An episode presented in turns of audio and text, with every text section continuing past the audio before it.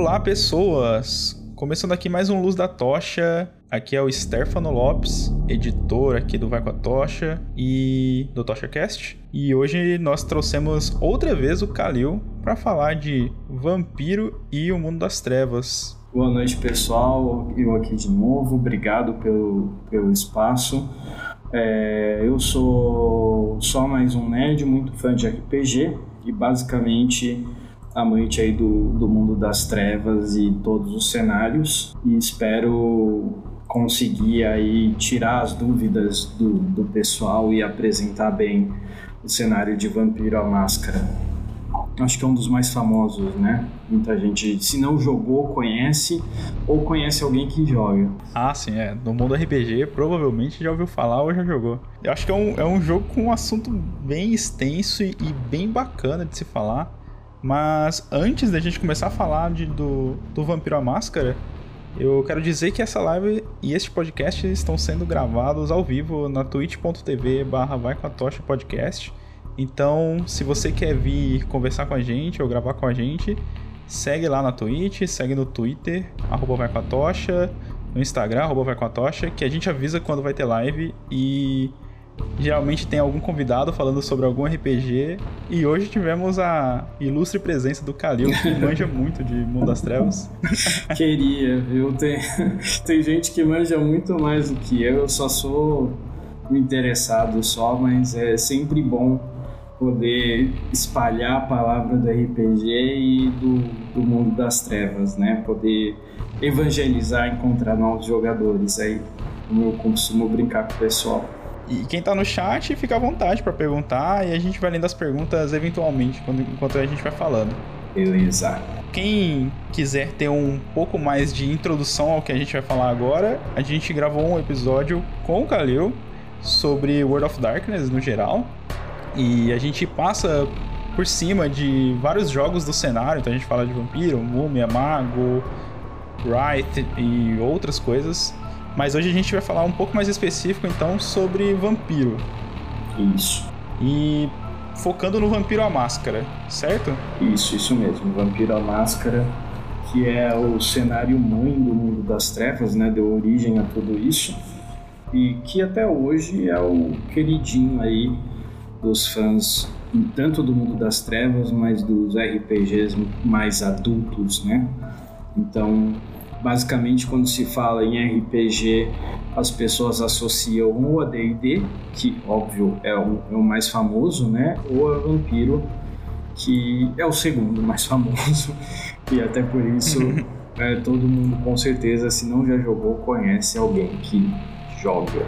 Mas vamos dizer que alguém está ouvindo aqui esse podcast agora e por um acaso está entrando no mundo do RPG talvez e nunca ouviu falar sobre Vampiro a Máscara mas tem interesse. Como que você explicaria esse jogo para essa pessoa? Bom, eu acho o, jo o jogo em si, Vampiro, o primeiro capítulo, eu acho que é um dos melhores é, escritos, né? Não toa, foi o jogo que deu origem ao mundo das trevas, porque ele já começa né, com o que é um vampiro, tirando aí os mitos e lendas sobre a criatura.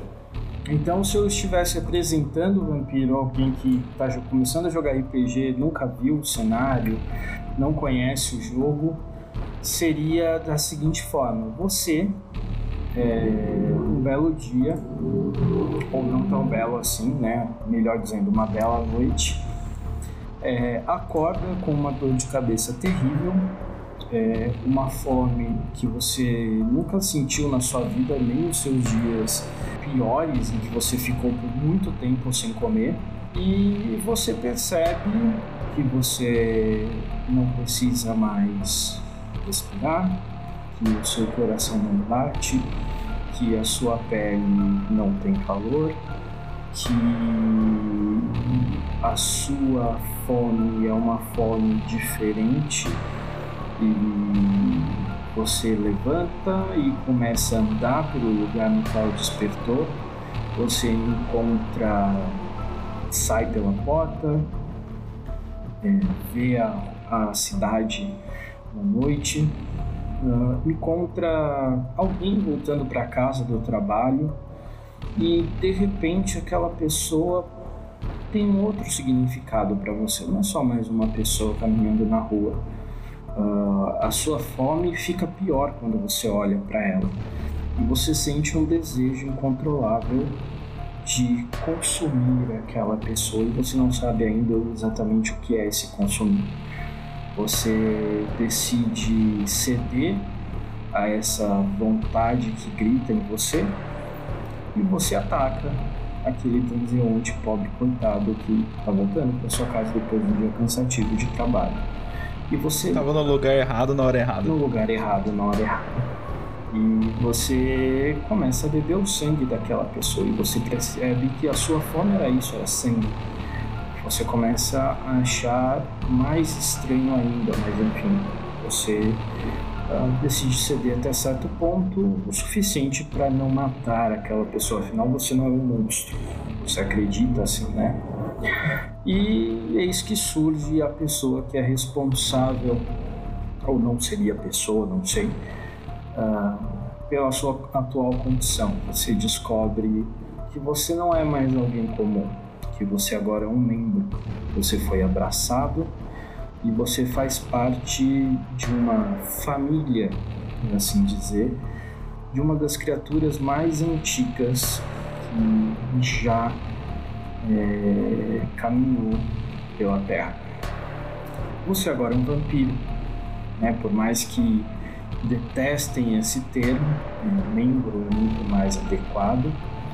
Uh, você agora é uma criatura fadada a viver eternamente, ou até enquanto dure a sua não-vida, é, vagando pela noite, sendo predador natural, se é que você pode classificar assim algo que só pode andar pela noite, vive para sempre e tem uma série de habilidades estranhas. E agora, como você vai viver essa não vida? Como você vai caminhar entre os membros dessa família, por assim dizer? Como você vai lidar com os conflitos inúmeros que você não fazia ideia até então de que essas criaturas existem, muito menos de que tantos conflitos políticos existem é, no meio desses seres. Cabe a você decidir como você vai viver a sua nova vida e o que você vai fazer com isso. Mas então isso é uma coisa boa ou é uma coisa ruim? Depende. É... O conflito de vampiro está justamente no fato de que você é um monstro e você não quer ceder a ponto de se tornar de fato um monstro, uma besta. O conflito está em você viver com esse horror pessoal de manter a sua não-vida sabendo que você precisa do sangue das pessoas para continuar existindo e fazendo o que quer que seja, é... e lutando constantemente com conflito interno de não ceder à besta, que é essa voz que, que fala que é responsável pela sua fome e que te estimula, te incita a, a buscar o sangue, né? ou vita, é, vitai, ou vite, como os vampiros chamam. Então, depende de como você encara isso. Alguns encaram como uma maldição, outros, com o tempo, passam a ver essa maldição como simplesmente um novo estado de existência e uma chance de viver de uma forma diferente, experimentar o mundo de uma forma diferente. Então a experiência, justamente por ter esse horror pessoal, é muito subjetivo. Você só não consegue fugir do fato de você é sim um monstro e você tem sim uma besta dentro de você. E você deve constantemente lutar para não ceder sempre às vontades dessa besta, porque do contrário você é, vai se tornar é, uma, uma criatura sem, sem qualquer tipo de, de raciocínio ou que, é, enfim, tenha qualquer tipo de capacidade de viver entre outras pessoas. Né? Então, se é bom ou não, cada um define durante a sua não vida, mas é uma maldição. Então eu apresentaria vampiro dessa forma: você joga com um monstro, você sim deve viver na noite, é, com medo constante de não ser descoberto, né? você não pode ser descoberto pela sociedade humana, até por isso o nome é a máscara. A máscara nada mais é do que aquilo que os vampiros é, mantêm como. É, é a norma social deles, né? Que eles mantêm a existência deles escondida do, do resto da humanidade, justamente para não serem caçados como foram no passado. Boa. É, mas assim, Vampiro, eu acho que, como você falou, é o jogo da. Na época White Wolf. O Mundo das Trevas, provavelmente mais conhecido. Mas não só no RPG, Vampiro é uma criatura mitológica muito, muito, muito abordada em várias mídias diferentes, plataformas, enfim. Já se escreveu, já se contou muitas histórias sobre vampiros. E talvez por isso, não sei, talvez por isso seja o jogo mais famoso da, do Mundo das Trevas. Mas. Bom, devido a gente ter tantas histórias, a gente viu o vampiro de várias formas, né? Representados de várias formas. Alguns parecem ser maldição, outros parecem ser uma coisa boa, alguns morrem no sol, outros têm medo de fogo, outros. Enfim, se transformam em, em animais, controlam animais, enfim, tem várias e várias lendas como que um, um vampiro no Vampiro à Máscara é visto em que ele se encaixa mais precisamente dentro do, de tantos mitos de vampiro que a gente tem? Como você explicaria a criatura é, fisicamente? Em Vampiro à Máscara, você assume que vampiros, obviamente, são reais, né? Eles existem, estão aí pelo mundo, é, nós, réis mortais, simplesmente não sabemos disso e preferimos acreditar nas lendas né, da, antigas aí da, da humanidade. E por isso, toda e qualquer obra cultural, Drácula de Bram Stoker, é, até o famigerado Crepúsculo, que eu sei que tem muitos fãs, mas vou evitar comentar aqui, é, o vampiro é, no cenário do mundo das trevas, ele tem, sim, que andar à noite. Né? A luz do sol é nociva para ele, é, é, a pele queima, enfim. O vampiro simplesmente morre quando exposto à luz do sol. É, de acordo com a idade e o nível de poder dele, ele pode é, ser mais ou menos resistente a isso, mas a luz do sol é perigosa. É, um vampiro ele tem medo de fogo, né? Isso no Vampiro à Máscara tem até um nome que se chama Roshrek. É, é, um nome complicado, né? Alguns pronunciam, existem diferentes pronúncias, mas Roshrek é, é o medo do fogo, porque o fogo causa dano, em termos de jogo, causa dano agravado. Ele tem um poder destrutivo tão grande quanto o sol, mas é, o fogo ainda você consegue combater e se recuperar de alguma forma. É, alho é pura lenda urbana, né? você não vai afastar um vampiro. É, crucifixo também não, de igual forma. Você não vai conseguir é, afastar um vampiro e, enfim, é, afugentar ele apontando um crucifixo. É, o que existe não é o crucifixo em si, é que algumas pessoas, né, alguns seres humanos têm uma fé tão grande que qualquer que seja o símbolo tem o poder de não afugentar, mas manter uma, um vampiro a uma certa distância, né? É, muitos dos próprios membros não sabem explicar isso, mas é basicamente isso. Né? Não é o crucifixo. Não é sobre a fé em uma religião específica, mas qualquer religião, ou até fé que. Acho que imagino que não precisa ser uma religião, né? É uma fé que a pessoa tenha, pode tem esse, esse poder sobrenatural de afastar o vampiro. É isso, isso. Mas isso é bastante raro. É, não são todas as pessoas e não é qualquer pessoa que consegue fazer isso. Então é daí que no mundo das trevas né, se origina a lenda de que crucifixo afasta vampiro. A coisa da água corrente também é balela, né? Um vampiro consegue cruzar a água corrente normalmente como qualquer criatura ou pessoa. E por fim, a, a questão da estaca no peito. É, a estaca não vai matar um vampiro, mas ela tem o poder de paralisá-lo, né? Então, um vampiro que receba uma estaca no peito, ele vai ficar paralisado, ele consegue se mexer muito lentamente, então ele conseguiria assim sozinho tirar essa estaca do peito e se livrar dessa paralisia, mas ele sofre é, essa condição quando atacado dessa forma. Então, fisicamente. Mas qualquer, de qualquer material, eu posso pegar uma estaca de ferro, por exemplo, e vai funcionar? É, de madeira. De madeira. Tem que ser de madeira. Isso, tem que ser de madeira. É, não, não, não, precisa, não pode ser de, de qualquer material. E basicamente é, essas são as condições físicas né, do vampiro. Existem algumas pequenas diferenças que são ligadas aos clãs, né, que são chamadas de fraquezas.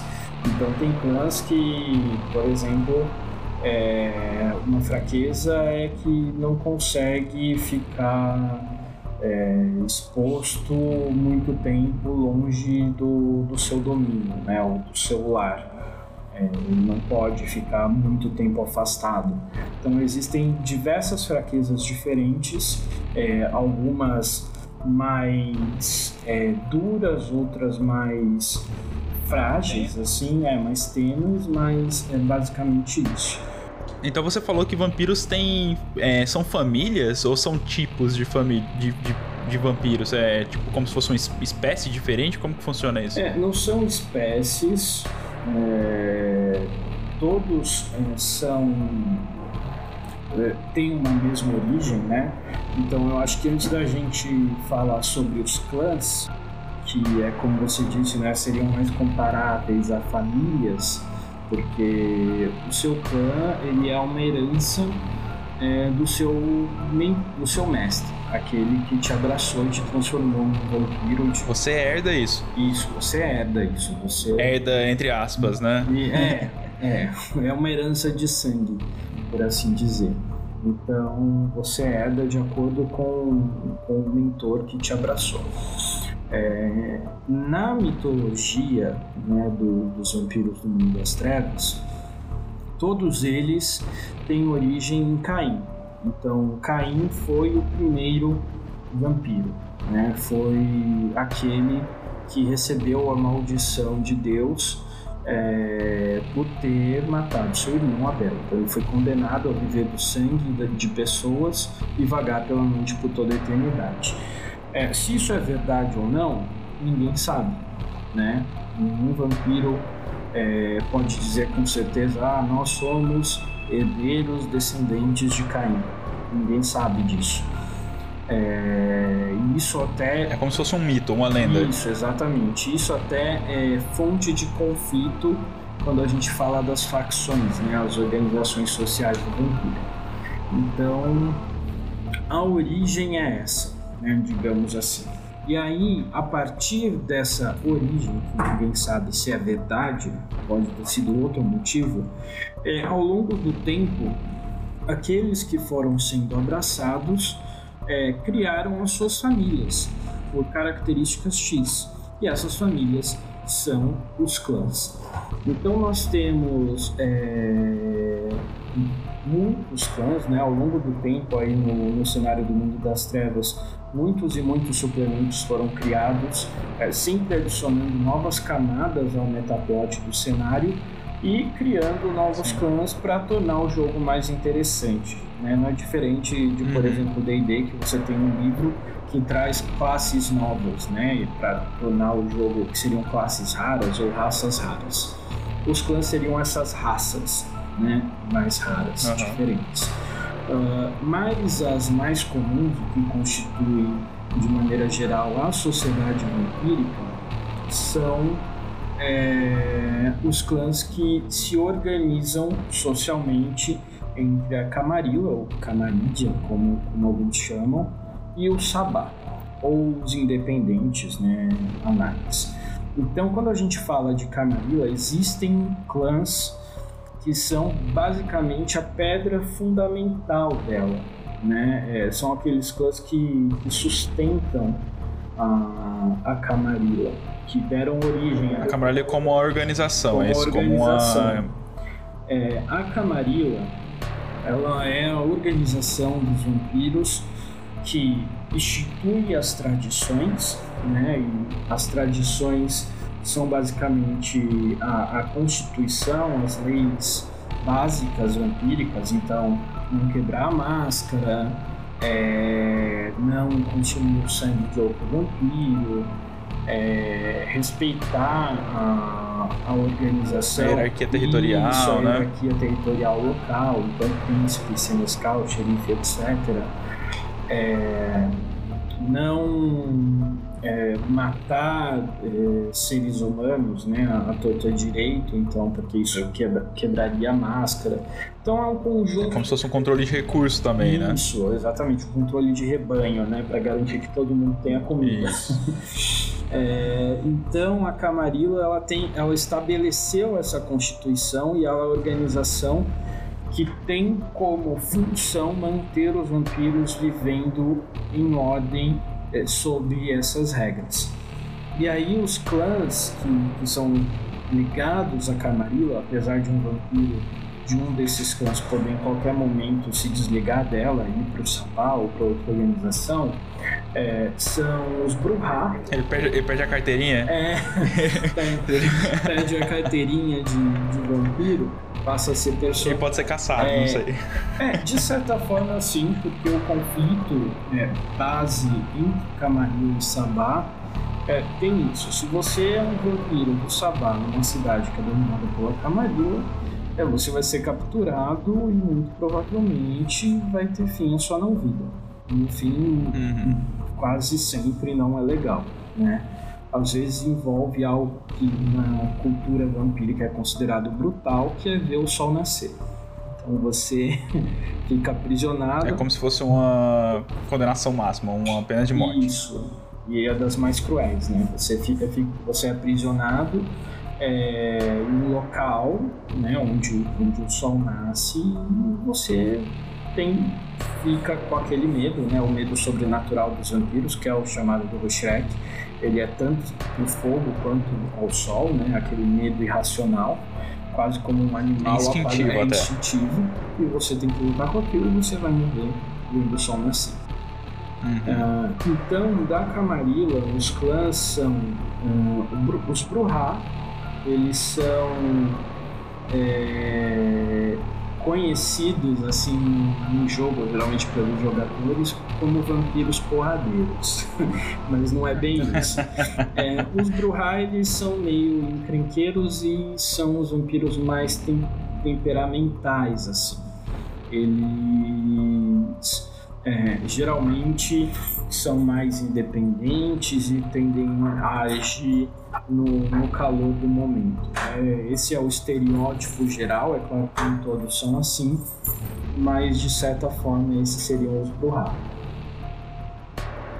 Eles, eles têm essa fama de serem mais briguentos, assim, mas eles já foram filósofos no passado, né? Eles já foram. Acho que tem essa, esse passado deles, né? Que teve meio que uma guinada depois, não é? Sim, sim. É, eles eram conhecidos no passado, reza a lenda, que eram filósofos, é, estudiosos, etc. E ganharam essa roupagem aí de, de contracultura e rebeldes nos últimos anos. De certa forma, os Bruhá são sempre é, aqueles que vão contestar o status quo né, e o poder. Então, ah, é, no passado, sendo sábios, a posição deles era questionar o poder instituído pela religião. Então, eles né, eram esses intelectuais. Sim. Hoje é o, o, status quo, o poder instituído pela hierarquia, então constantemente você vai ver os Bruhá em uma posição como questionadores. Né? Eles não vão aceitar o poder porque, ah, fulano de tal, o príncipe diz que tem que ser assim, mas por que tem que ser assim? É claro, eles têm uma. É engraçado eles estarem dentro da camarilha, né? É, exatamente. Eles se veem como é a balança da Camarilla. Assim. Aham, uhum, Contraponto, é, né? Contraponto. Muito bom. Exatamente. Uh, então, dos Bruhá, as disciplinas favorecidas né, são é, rapidez, é, potência e presença. É, rapidez, é, o clássico poder vampírico de um piscar de olhos você está chegar do ponto A ao ponto B, né? Você é muito rápido. E... Aquele poder que o Batman também tem. É, é, quase. Seria o Batman. Tá mais pra Flash, eu acho, viu? Boa. É, e rapidez é parte do, do clássico jogador de vampiro com, bonequeiro combeiro, né? Você quer montar um vampiro é, porradeiro, você tem que ter rapidez, potência. E fortitude. É, fortitude e metamorfose ajuda. E é claro, não pode deixar de comprar ambidestria ali nas vantagens uhum. para não ter penalidade de dado. É, tive amigos assim. Nossa, então, é quem eu que digo. Então, dos Bruhá, a disciplina é, são, as disciplinas são rapidez, potência e presença. É, a fraqueza deles é, seria pavio curto, de certa forma. Né?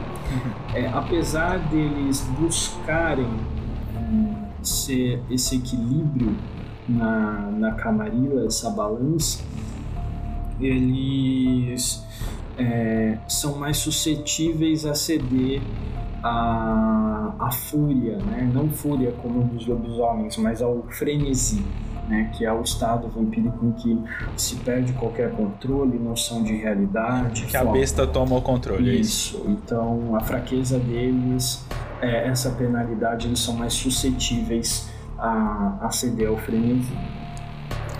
Então você não vai querer ficar argumentando muito contra um, um Bruhá. É, na verdade você não, você vai querer ter... você não vai querer discutir muito com um Bruhá esfomeado ou um Bruhá que acabou de apanhar bastante. Aham. melhor sair da frente. É, melhor sair da frente. Uh, depois tem os Gangrel. Os Gangrel, eles são, pelo estereótipo, conhecidos como os vampiros mais animalescos.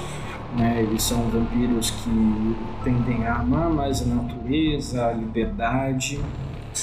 É, ah, até por isso os gangrel constantemente são é, recrutados pelo Sabá, tanto quanto os Bruhá, né, por esse senso de, de, de, liberdade, questionar o poder. Eles não são tão questionadores Sim. do poder quanto é, os Bruhá, isso tanto que é, em sociedades que são dominadas né, pela Camarilla, geralmente os gangrel são vistos como é, cães de caça do, do príncipe local, que geralmente é um ventuia uhum. chegar logo no clã.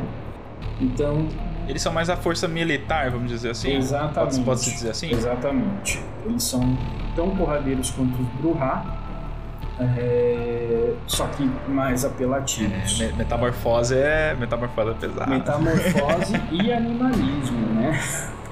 Duas, uhum. duas disciplinas aí que, que criam maquininhas de moer carne, como a gente fala no jogo.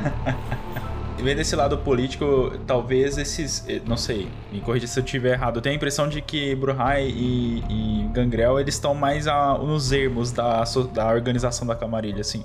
São clãs que eles têm uma ligação fraca, vamos dizer, com a organização, sabe? Eu acho que, que depende muito do contexto da política local, né? mas de certa forma, sim, eles não são tão. É, é mais fácil você ter um Bruhá ou um Gangrel que seja independente ou que seja é, anarquista dos anarquistas, né, ou que seja Bruhá, por conta dessa natureza Sim. e tendência deles. Né? Os Bruhá, por serem mais questionadores, os Gangrel, por serem mais amantes da liberdade. Então, é, se eles são muito ah, atuados, alguns são submissos, claro, mas tudo depende da história é, por trás, mas a grande maioria prefere essa vida mais livre, né, e solta. Eles as disciplinas dos Gangrel são animalismo, fortitude e potência. É, metamorfose. É isso, metamorfose. Isso, exatamente, metamorfose. Tô confundindo aqui. E, e quais são as diferenças delas? É, as diferenças são animalismo, você tem influência e, em certo nível, controle sobre os animais né? Em níveis mais. Então vem daquela lenda de que ah, vampiro controla morcego, ou então vê através dos olhos dos, dos lobos. Exatamente. É, é, vem daí, né? E uma vantagem de, de níveis mais altos de animalismo é que você passa a ter influência sobre a besta também. Então você tem contro você controla a besta de certa forma. É, na fortitude você se torna mais resistente. Né? Em termos de jogo, você tem uma defesa mais alta e torna-se mais difícil para os seus oponentes te causarem dano. Mas você fica muito mais resistente de acordo com o nível que você tem de domínio. É, é que o, o, o, vampiro já é mais resistente que um ser humano, né? Normal. E aí com fortitude você tipo, é, é é, é, é, só uma defesa ou chega a ser regeneração também? Não, não, não tem regeneração, é só uma defesa mesmo. A regeneração você tem ou outros, é, outras disciplinas, tem disciplinas que, que fazem isso, ou mesmo usando o, o Vitae, né, o, o sangue para se curar, Sim, se recuperar. O poder do sangue, né? Mas você se torna mais resistente, então quer dizer que você se cure mais rápido e na metamorfose você transforma o seu corpo. Então, de acordo com o nível, você tem é, diferentes capacidades de transformação. É, no primeiro nível você cria garra, é, no primeiro nível você pode enxergar no escuro, no segundo nível você cria garras e por aí vai. Então, de acordo com o nível, você ganha diferentes habilidades. É, se eu não me engano, é no nível 4 ou 5, não tenho certeza, você escolhe um animal no qual você se transforma. E aí vem a lenda né, do morcego ou lobo. Né? Você pode se transformar se no lobo, no morcego, coruja, enfim, algum outro animal. Para quem tá ouvindo, pode ligar esses, esses, essas disciplinas. A gente, às vezes, provavelmente eu vou chamar de poder aqui, mas é errado chamar poder porque é algo que os vampiros não veem como um superpoder, mas veem como uma, uma habilidade que se adquire junto com aquela maldição que ele adquiriu também, né? E não necessariamente um vampiro de um clã não consiga usar a disciplina de outro clã, só que dentro do clã dele é mais fácil ele aprender algumas disciplinas, é isso, né? Isso, exatamente. É, tem disciplinas que, que são exclusivas de clã, sim. É, por exemplo, uh, um o Ventrum vai conseguir aprender é, vicissitude, que é uma disciplina de um, de um clã é, Simis. Simice do, do Sabá. Então, existem uhum. algumas disciplinas que, que são bem raras e são ligadas especificamente àquele clã. Mas, de maneira geral, a maioria pode ser aprendida por qualquer vampiro, você precisa ter alguém que te ensine né? Um mestre, uhum. por assim dizer.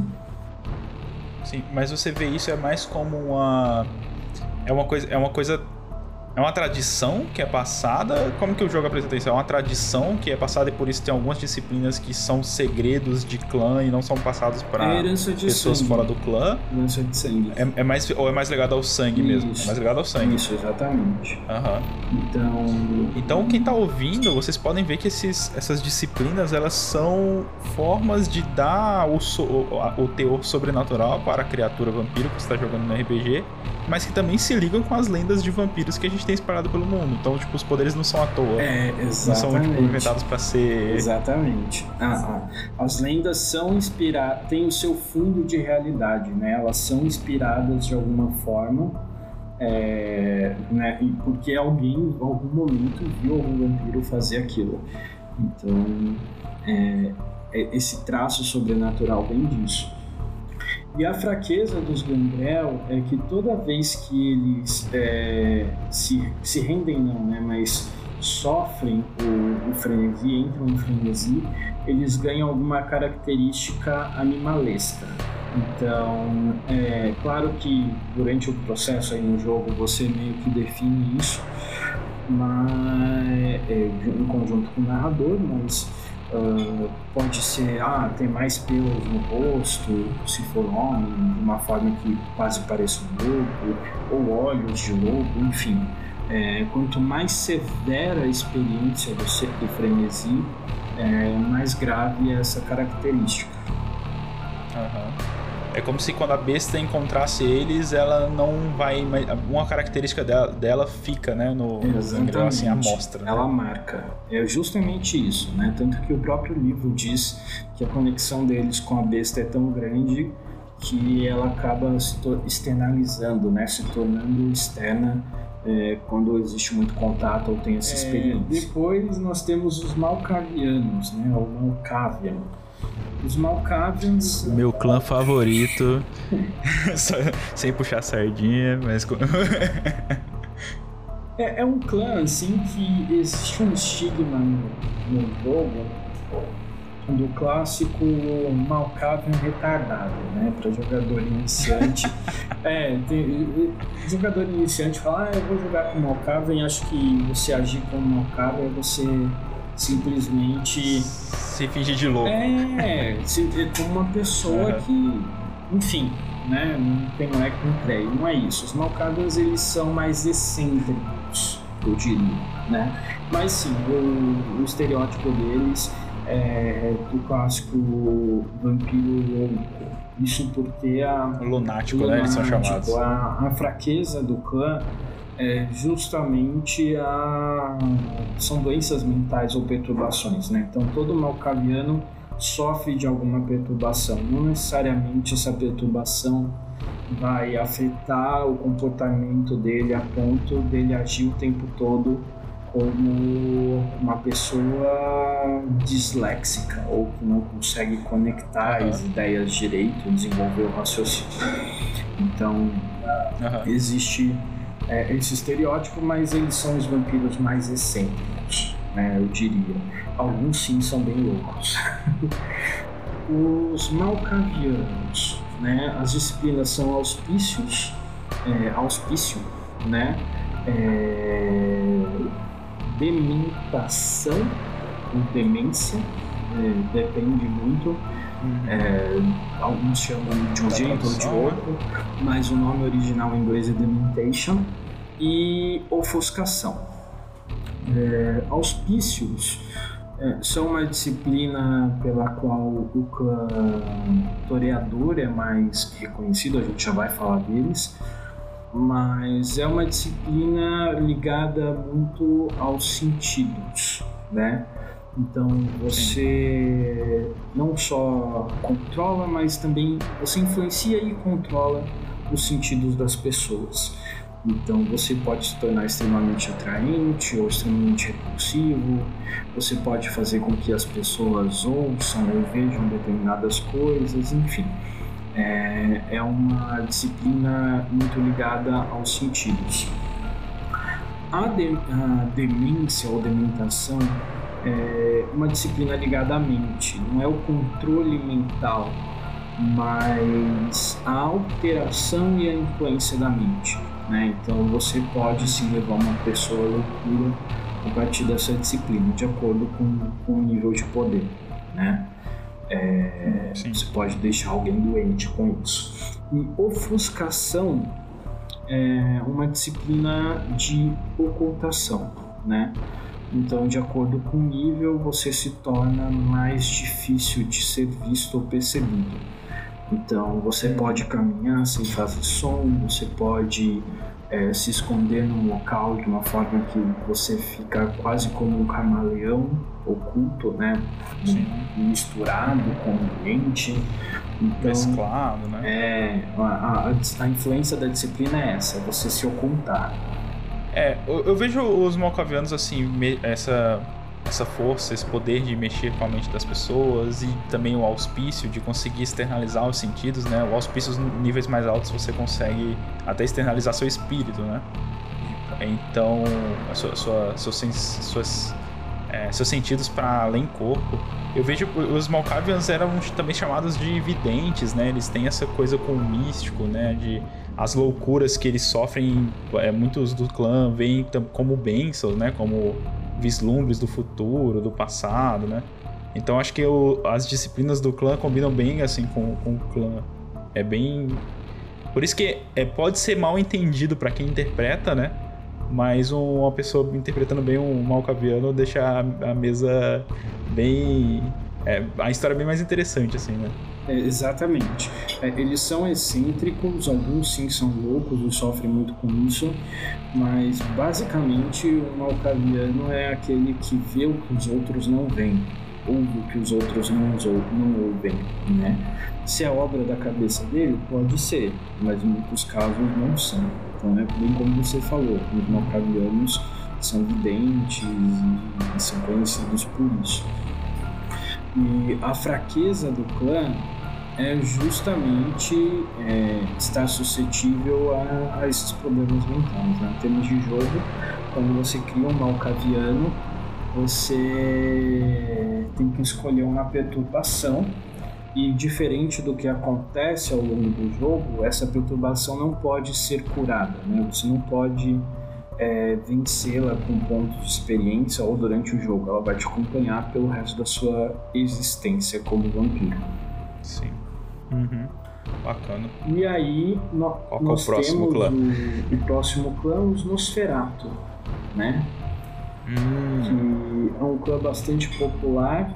Eu particularmente nunca joguei, porque eu gosto. Devido ao filme, provavelmente é um clássico, né? Acho é... que todo é. mundo, as pessoas fora do mundo do jogo Vampiro conhecem Nosferatu pelo filme, né? Exatamente. O nome do clã é, é, é, claro, né, no jogo é inspirado no filme, mas é, no cenário do jogo, o filme e a obra cultural é inspirada neles.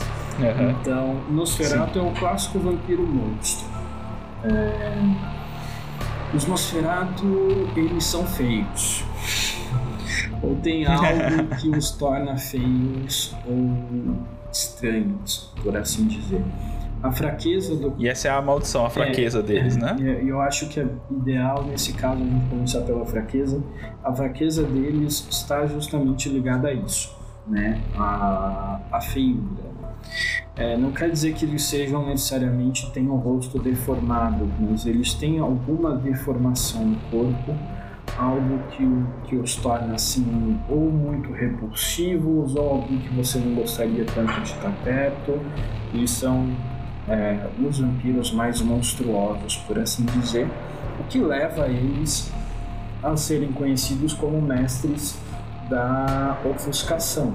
Né? Essa é a disciplina que marca o clã, porque eles são mais é, furtivos, são aqueles que, que sempre têm acesso a, a, informações que mais ninguém tem, justamente por circular em muitos ambientes e, e, geralmente sem ser vistos. Eles têm uma rede de espionagem, né? Bem uma organização, assim como se fosse no submundo, é, assim, exatamente. né? Exatamente. É, tem um estereótipo no jogo do clássico Nosferatu mendigo que vive no esgoto, né? tem um jogador que monta, ah, tô com preguiça, vou jogar com Nosferatu, não tem nada de recursos, é um mendigão, e onde você morar? Ah, moro no esgoto, moro debaixo da ponte, enfim. É, abraça mesmo tudo que tem de, de ruim é, em termos uhum. do, de ser um, um outcast, né? alguém que de, de fora. Sim, sim. E as disciplinas do clã são animalismo, ofuscação e potência. Né? Então, eles geralmente falam com com animais ou controlam animais são extremamente furtivos, o que né, faz com que não sejam tão vistos ou percebidos e são fortes. Né? A potência aí é para garantir quando a furtividade não funciona.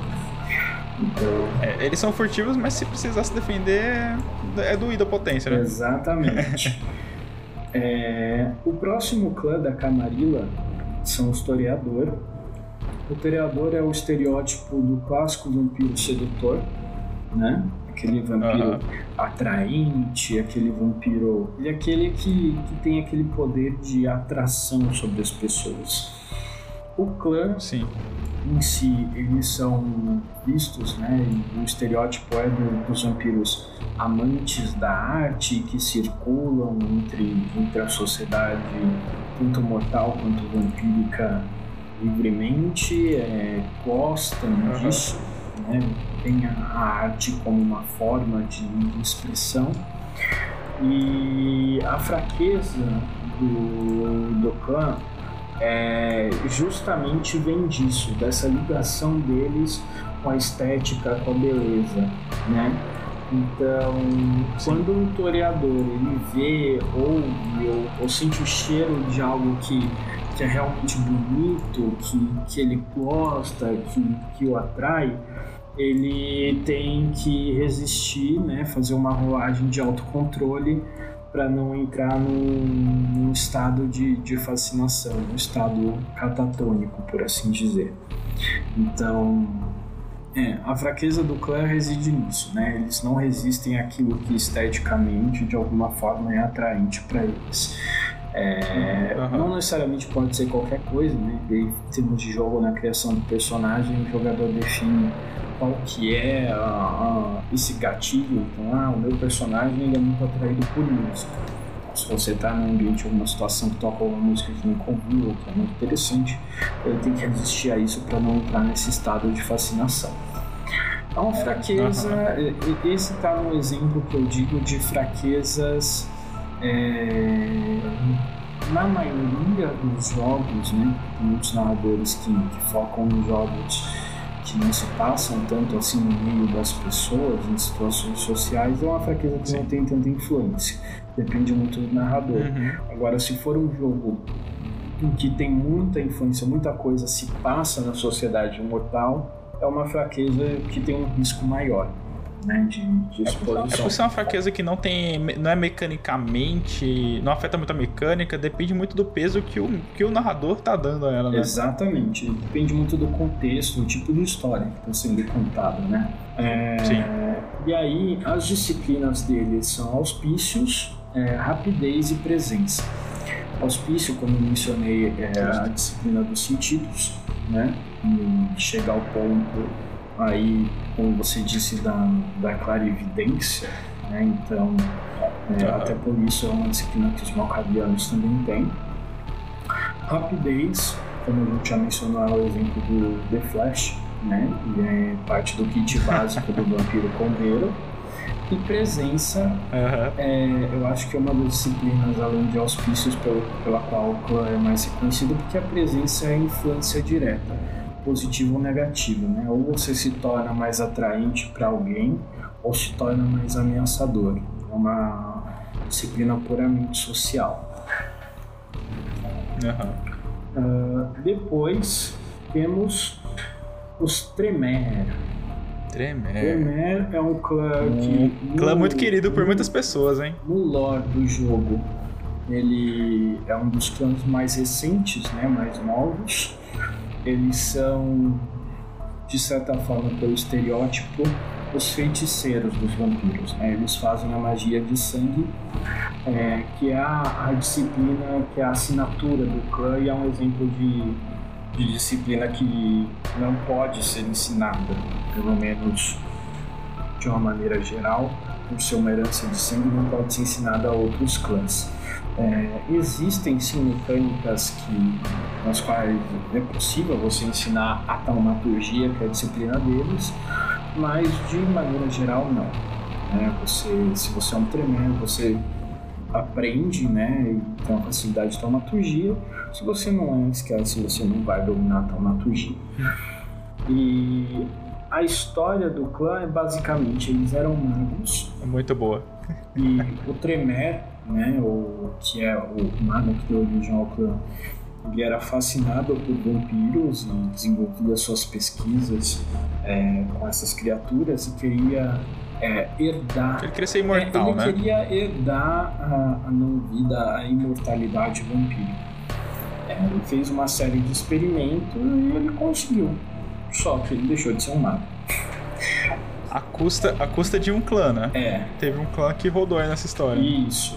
É, ele. Acho que o Salubre, não é? Teve, teve um clã que deixou de existir por causa disso. E. Acho que, foi, acho que foram Salubre, mas eu não tô, agora eu tô em dúvida se, se é isso mesmo. É, eu acho que é o Salubre. Sim. Uhum. Salubre. É, o, clã, o clã deixou de existir por, por conta desses experimentos.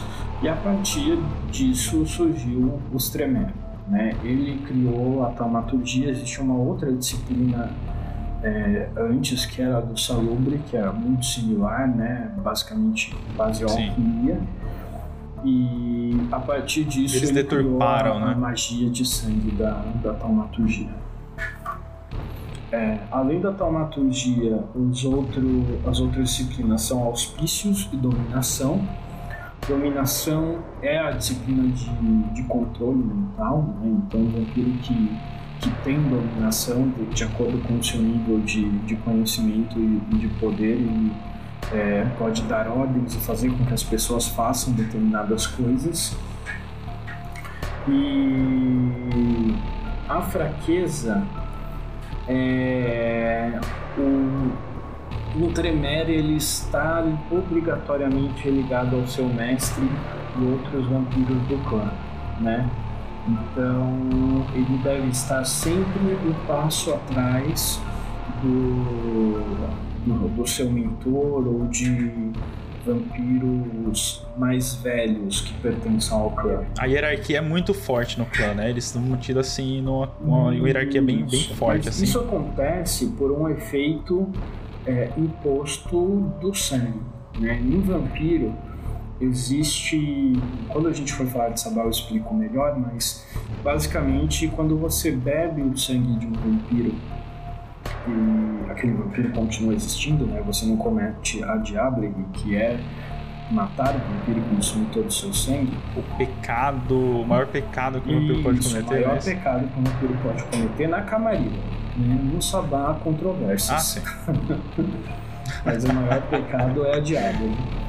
E no, no caso dos Tremere, você, quando é abraçado, você deve beber o sangue do seu mestre e frequentemente de, de outros vampiros é, mais velhos, né, mais antigos, que, que façam parte daquele grupo do clã no, no local em que, que você foi abraçado, para que eles tenham o poder e a influência sobre você.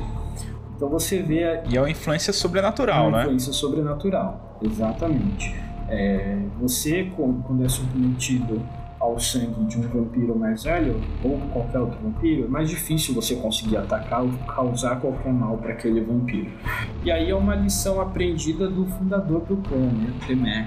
Eu não quero que os outros façam o que eu fiz com o Salubre, né? então eu vou ter É eu vou ter controle sobre os meus neófitos. Né?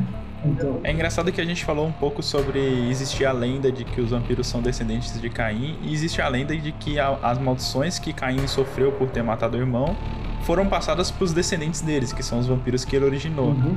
Mas é engraçado ver a história do clã Tremere que parece que o próprio Tremere que passou a maldição para os descendentes dele, né? exatamente. Ele mesmo fez uma maldição para os descendentes, sendo que ele queria tanto esse poder. É meio, é meio, eu acho legal a história deles porque é meio contraditória nesse ponto.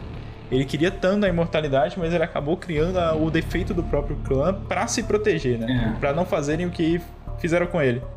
Para não fazerem com ele o que ele fez com os outros. Exatamente. Exatamente. É, é- é isso, isso é uma das coisas que eu mais acho legais também na, Aham. Na- no lore do jogo, né? no, no metaplot. É, que coloca em xeque justamente a questão de Caim. Né? O, na Camarilla, a maioria dos vampiros não quer dizer que eles não acreditam, mas Caim é meio que uma história para. Um Né? mito mesmo. É, Aham. para muitos deles é simplesmente uma lenda. O que não é para o Sabá. O Sabá, eles são cainitas, né? Eles acreditam em Caim, uhum. eles seguem Caim. O Sabá, Caim não só existiu como ainda existe. E o Sabá respeita e busca os antigos, né? Os antediluvianos. É, mas quando você vê essas coisas como os Tremere, será que, que teve essa origem mesmo? Porque não só em termos de mecânica, né, a fraqueza, mas a maldição, ela é muito peculiar, né? Você vê que as maldições elas são muito ligadas de certa forma a um pecado ou aquilo, a principal característica daquele clã.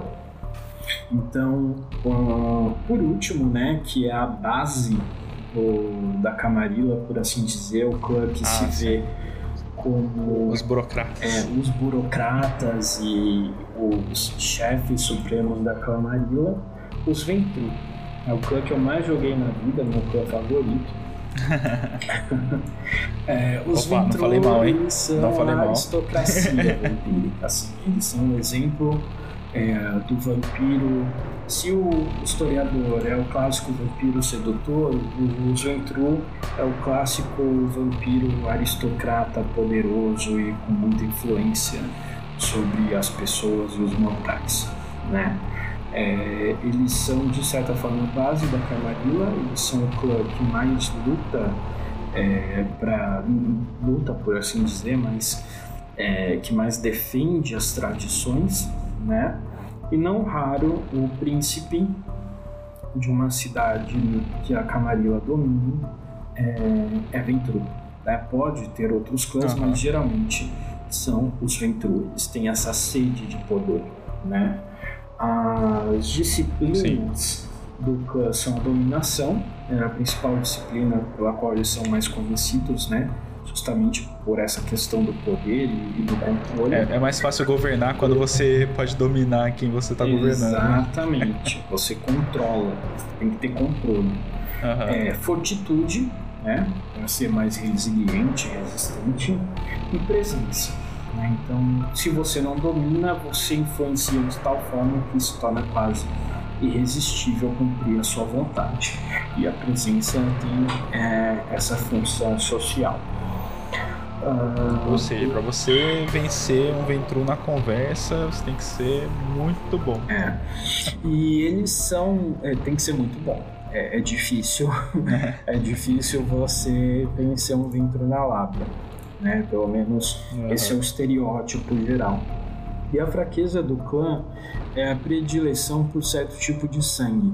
Isso quer dizer, é, quando você é abraçado, né, você sendo um ventru, você tem preferência por ah, eu bebo sangue de rapazes jovens que, uhum. enfim, tem tem um ponto da predileção ser quase ser muito exclusiva, né? Então, ah, eu gosto de beber sangue de rapazes jovens hispânicos ou de uhum, garotos específico, é, né? É, tudo depende do, do, que, do tom que você quer dar para o seu personagem quando você cria.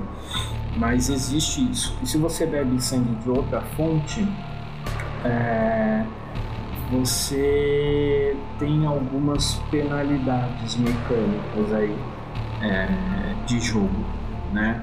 Você é, é, é, muito difícil, quase impossível você é, se alimentar de outra fonte de sangue de pessoas. Né? Um ventro pode beber sangue de animal, é, é engraçado mas que vou para ele e, e certamente uhum. o narrador vai ter alguma imposição ali. Ele pode beber sangue de outros. É, a única é, exceção a isso é o sangue de vampiros. Né? O ventru pode beber sangue de outros vampiros normalmente e diabilizar à vontade.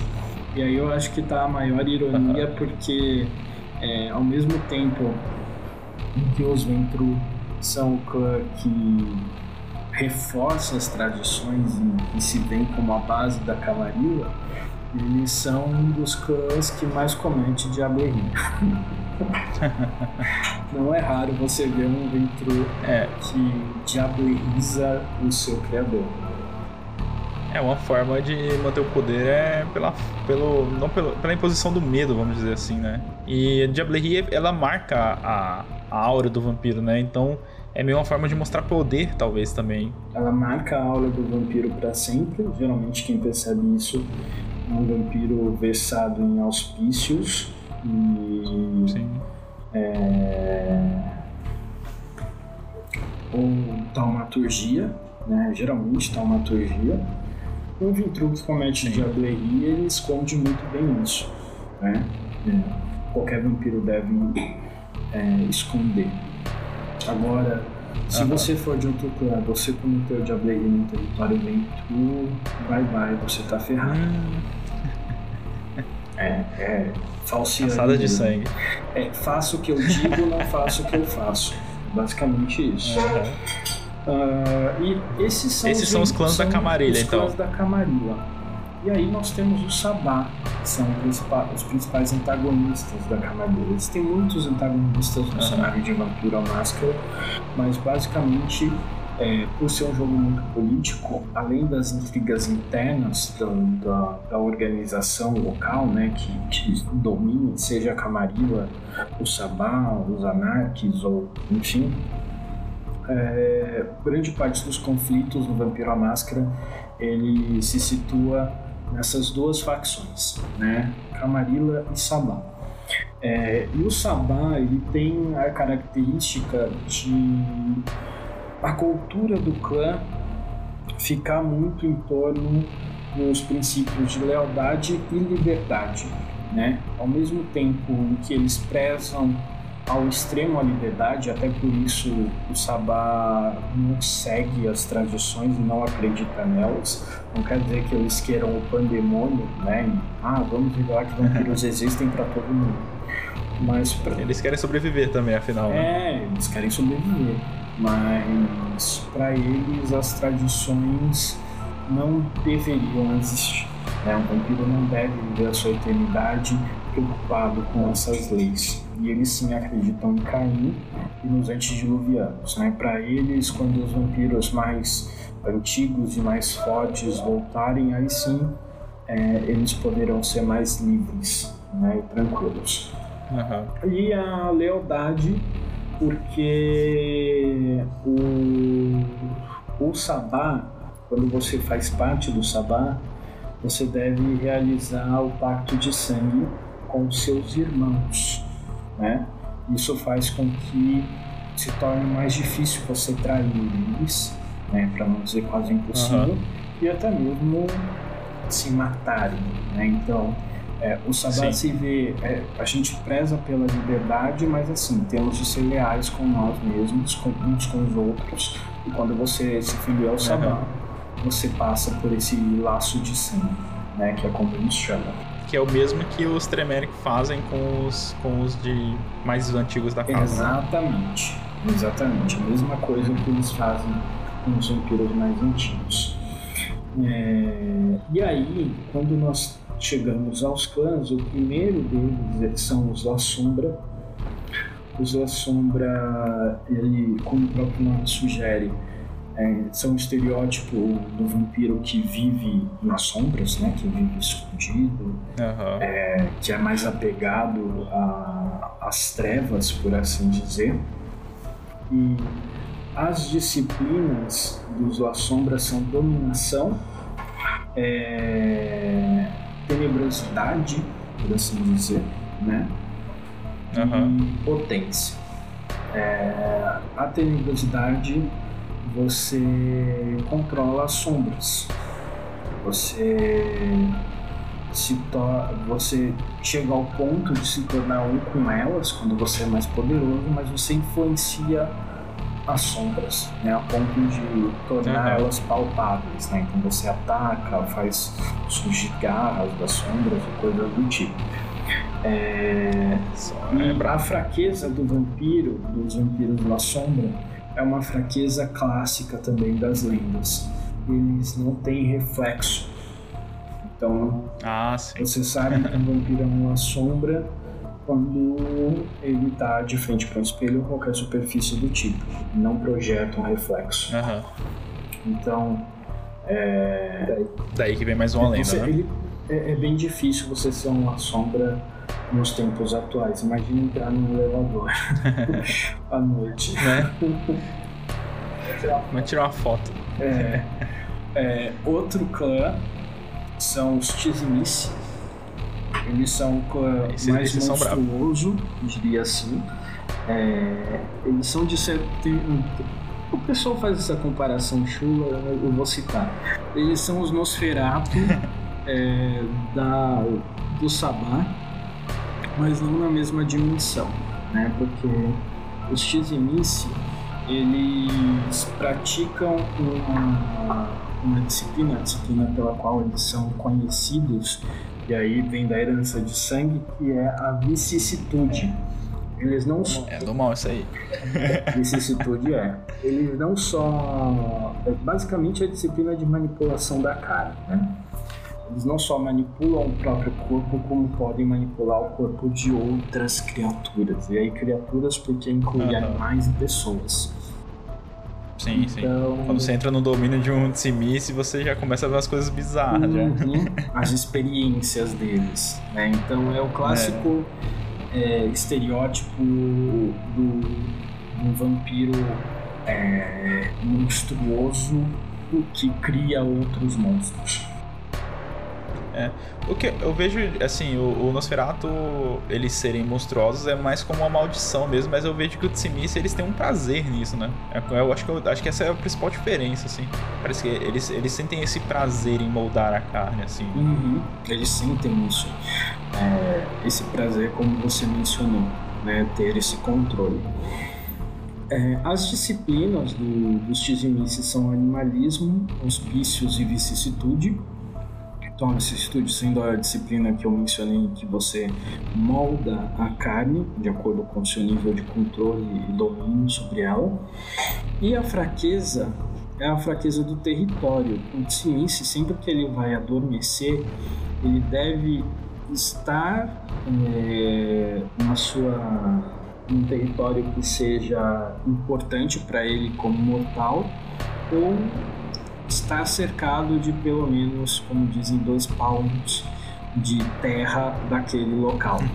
Acho, essa é mais uma lenda, se eu não me engano, inclusive, é, a lenda do. vem do, do Drácula, né? É, além daquele E eu acho que o Drácula ele é um não Tsimice, pode né? dormir fora do castelo. Né? O, os Tizimice acreditam que alguns Tizimice né, acreditam que Drácula é, foi o, o primeiro deles, né? Ninguém sabe ao Aham, certo se aham. foi mesmo ou não, mas eles, eles são ligados a isso. Eles têm que dormir em uma terra que foi importante para eles quando eles eram mortais. Ou estar cercado dessa terra, eles não podem ficar muito longe dela. Aham. É uma fraqueza muito específica. Ah, e aí, basicamente, o Sabá ele é composto por esses dois clãs que os mantêm, os La Sombra e os Tizimis. E aí tem vampiros dos clãs independentes que frequentemente eh, se filiam ao Sabá, mas também podem estar na Camarilla. Vampiros da Camarilla também podem se filiar ao Sabá, e, e vampiros do Sabá podem se filiar à Camarilla, tudo depende da história. É, né? tudo depende da história, mas é, é muito mais comum você ver vampiros que deixaram a Camarilla para ser parte do Sabá do que o contrário. Do que o A contrário. Camarilla É por causa do laço de sangue, principalmente, né? é não só o laço de sangue, mas porque a Camarilla ela é puro status. Né? Então, dificilmente um vampiro que foi do Sabá vai conquistar a confiança para poder ser filiado à Camarilla. Então, não, não vou dizer que é impossível, pode acontecer, mas é muito difícil você ver uma sombra, um tizimice na Camarilla. Ah, sim. É, depois nós temos os Assamitas, eles são o, o primeiro dos clãs dos independentes, né, que, que não juraram, assim, não é um clã necessariamente tem filiação a Camarilla ou Sabá. A Jossi tava comentando aí no chat, e aí chegou os Assamitas. É, chegaram os Assamitas. É, o Assamita, é, se, se o, o jogador combeiro não for um Gangrel ou um Bruhá, é, quase sempre ele vai ser um Assamita. E é o clã favorito de, de, um grande amigo meu, amigo de infância, que até o apelido dele uhum. foi por muito tempo Assamita, né? é, a gente chama ele de Assamita às vezes, por conta disso. Uhum. O, o, clássico Assamita dele, que, que os deuses do, do RPG eu tenho, partiu em uma aventura. Mas os Assamita. Já foi pra vala já. Eles é, tem uma história muito interessante que eles sofreram uma maldição de sangue dos Tremé. Então, uhum. eles. É, por que eles sofreram essa maldição de sangue? Porque era uma prática muito comum pro clã cometer a Diablo. Sim. É, então, por isso, a maldição do clã se tornou a maldição da, da Diablo. E toda vez que ele se quer provar o sangue de outro mundo, ele tem que fazer um, em termos de mecânica de jogo, né, um teste de autocontrole, com dificuldade absurda. E se ele falhar, uhum. é, ele cai num vício. E aí ele tem que sempre é, fazer uma rolagem é, de autocontrole quando ele chegar perto de qualquer vampiro ou de sangue vampírico. Como acabar com a tradição, né? Exato, é. Exatamente. O, os Tremere não, não basta ele ter criado a maldição do clã dele, os descendentes dele ficam criando maldição pros outros. Exatamente. Mas porque os Assamita, né, pelo lore do jogo, é, não, cabe aqui a gente ficar contando tudo, mas eles se tornaram um problema para Camarilla uhum. e para muitos vampiros por conta dessa prática, né? E porque como o próprio nome sugere, eles, a origem deles são dos Hashashin, né? Da onde vem a palavra assassino. Eles são vampiros assassinos. Então, como é que você uhum. foge? Como você não vai ser diablerizado, por assim dizer, por um, por um assassino profissional? E aí os Tremé criaram essa maldição, então já dá para ter uma ideia do quanto eles gostam dos Tremé. É... As disciplinas dos assamitas são rapidez, ofuscação e é, quitos. Quitos é uma disciplina bem interessante porque te torna uma, uma máquina perfeita de matar, né? Você influencia... Como se já não bastasse a ofuscação, né? Não bastasse a ofuscação e a rapidez, né? Porque então, você, de certa forma, influencia e controla o som. Né? Existem é, diferentes influências, mas como o próprio nome sugere, você você tem se torna mais silencioso, quase imperceptível. Uhum. Depois dos outro dos cães independentes são os seguidores de Sete. É, são comumente associados a, ao Sabá, apesar de não serem necessariamente do Sabá. Você pode encontrar seguidores de sete na Camarilla, mas eles sempre vão ser vistos com desconfiança porque tem o estigma de, de serem traidores, né? É, e as disciplinas deles são ofuscação, presença e serpentes. É, não lembro exatamente como foi traduzida no livro em português, Serpentes, eu acho que ficou uhum. assim mesmo. Mas uhum. as serpentes, você tem uma série de, de poderes e influências que são muito ligados à, à enganação, a, a você. Enfim, você tem truques na Se aproveitar, né? É, isso. Uhum. Então, e, e, claro, a influência do, do próprio animal. Então, o, os seguidores de Sete, eles são um clã, um clã muito similar aos Nitru, na medida em que eles procuram poder, mas o poder para eles é, pode ter diferentes formas, pode ser riqueza, pode ser influência política, pode ser total controle, enfim. É, e os setistas, é, eles são um dos clãs mais antigos, né? E eles têm. Sim. A fraqueza do clã é a alergia, por assim dizer, a, a luzes muito fortes. Então, não bastasse a fraqueza à Aham. luz do sol, citistas não podem ficar expostos a locais muito iluminados. Né? A escuridão Aham. é a melhor amiga deles. Ah, depois nós temos os Giovanni. Giovanni, eles são a aristocracia dos independentes. É muito comum você ter Giovanni no Sabá, tanto quanto na Camarilla. Aham. E o estereótipo do, do clã é do, dos vampiros que mexem e manipulam os mortos. Né? Eles são conhecidos. Eu vejo eles, eles são muito como uma máfia, né? Eles são muito. Acho que eles foram inspirados na máfia italiana. É, é aquela coisa bem de bem- família, assim mesmo. É, tenho um, um outro, é meio bizarro até as traduções deles. outro amigo de, de infância, é, o, o Zaba, ele até acompanhou o, o podcast da. Ah, sim, ele veio vez. outro dia, sim, sim, sim. É, ele jogava muito com o Giovanni. Eu, eu acho a história do Giovanni meio bizarra, assim, como eles mantêm família, é meio. é. É meio. Como é que fala? É meio Lannister, né? uhum, total, total. E é tudo na família. É, você se tornar Aham. um membro é uma herança de família. Não vai ter como outros Sim. clãs que escolhem uma pessoa para ser abraçada porque tem uma certa afinidade. Eu acho que ela vai ser uma boa soma. Você não é um Giovanni se você não for da família Giovanni. É, e eles são conhecidos como necromantes, né?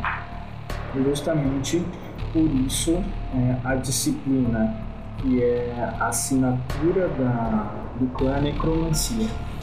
É, você criar zumbis, manipular os mortos e até falar com fantasmas, enfim, é, tá tudo dentro dessa disciplina.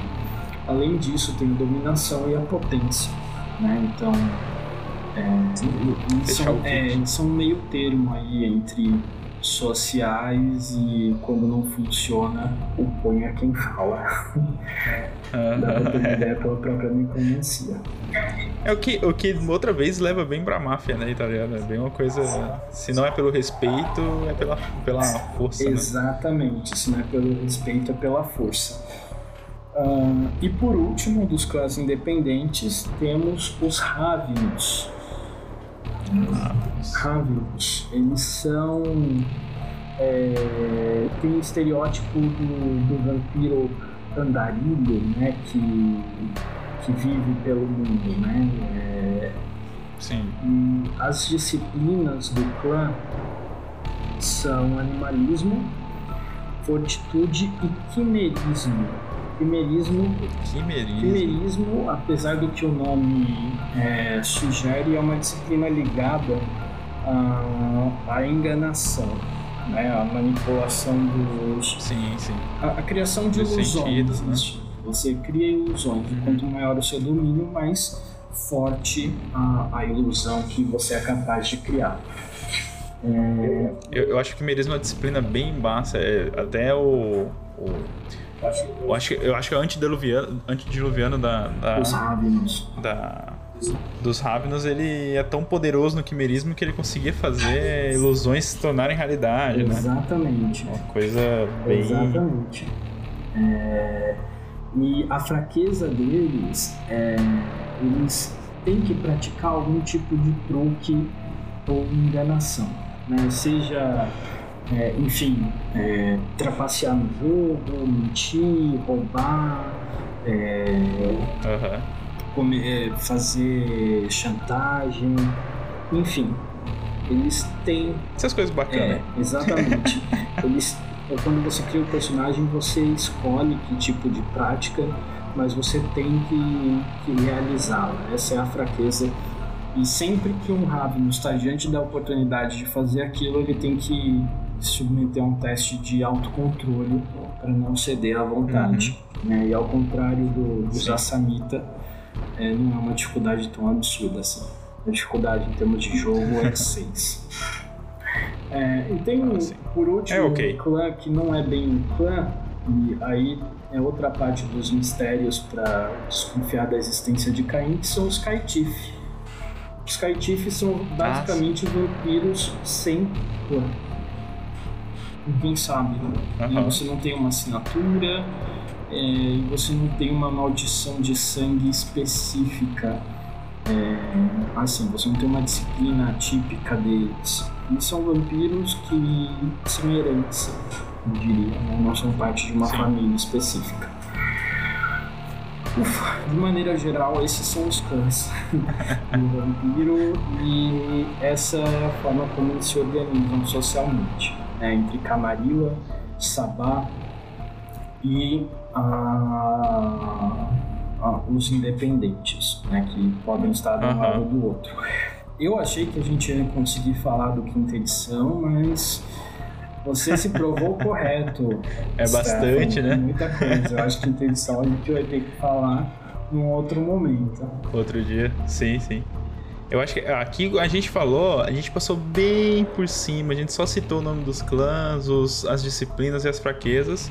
Mas essas histórias e esses existem motivos para eles terem essas disciplinas e isso vai sendo contado na história e a ocupação em quais organizações eles estão ou não e os porquês é, deles estarem na posição que estão agora, tudo isso é explicado no metaplot do, do jogo.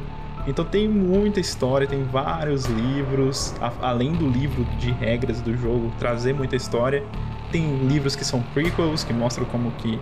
Tem um livro que mostra sobre essa lenda de, de de Caim, que é o livro de Nod, né? O livro de Nod, exatamente. É basicamente a Bíblia do Sabá. Exato. Um livro com, com muitas profecias, né? E Sim. Muitos vêm como guia pro, pro retorno dos antediluvianos e o retorno de Caim. E para quem gosta de histórias de é, místicas, assim, de para ler um, um, Você quer só pegar um livro para ler um, uma história bacana de lendas, de mitos, o livro, o livro de Nod é muito bom.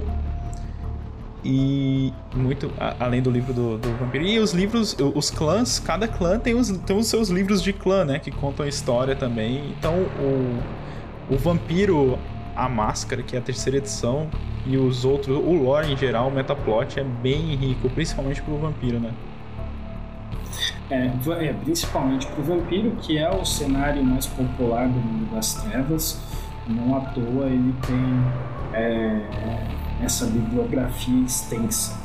Né? Então você uhum. tem livros dos clãs, os outros jogos também têm os livros que seriam os equivalentes ao clã, mas além Sim. dos livros do clã, tem livros de mais clãs e livros que trazem clãs novos e livros que trazem. Vampiros do Oriente, tem um monte de coisa. É, o Vampiro tem, tem uma, uma mitologia assim, bastante extensa e bem rica. Sim. Né? Então vale a pena conhecer e ler se você gosta do mito vampírico e quer, como a gente já está no último podcast, quer ler boas histórias. Essas obras aí são bem legais mesmo para você ter esse conhecimento. Exato.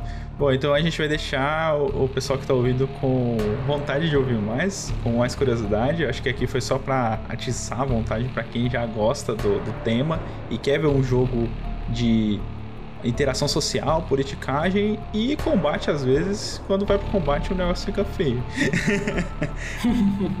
Mas é um ótimo é, jogo.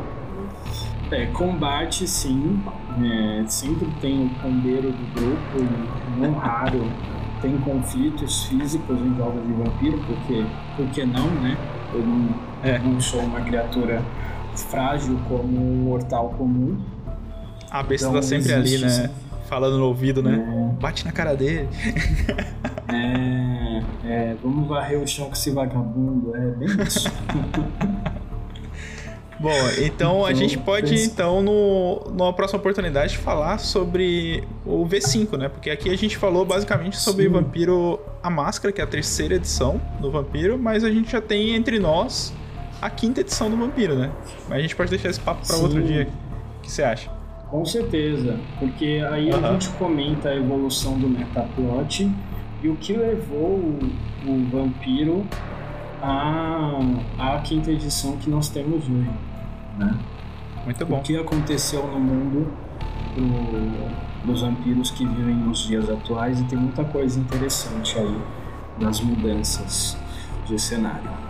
Legal, então Kalil, muito obrigado mais uma vez por ter vindo. Espero você aqui mais vezes. Acho que a gente tem muito assunto para falar ainda, dá para trocar muita ideia.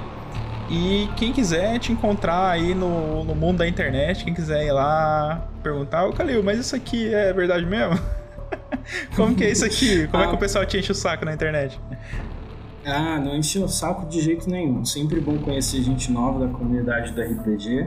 Como a gente conversou, né, até um tempo atrás, a dificuldade para encontrar mesa e agora consegui aí até conhecer muita gente nova, novos jogadores. Então, quem quiser me acompanhar, conversar, é só me seguir nas redes sociais, CalilBS ou Calilps, no Twitter, no Instagram, no Facebook. É a mesma arroba em qualquer lugar, vocês me encontram Show. bem fácil. Então, muito então, obrigado. Obrigadão aí pela oportunidade de novo. E vamos continuar aí pregando a palavra do World of Darkness e conquistando novos jogadores. Muito bom.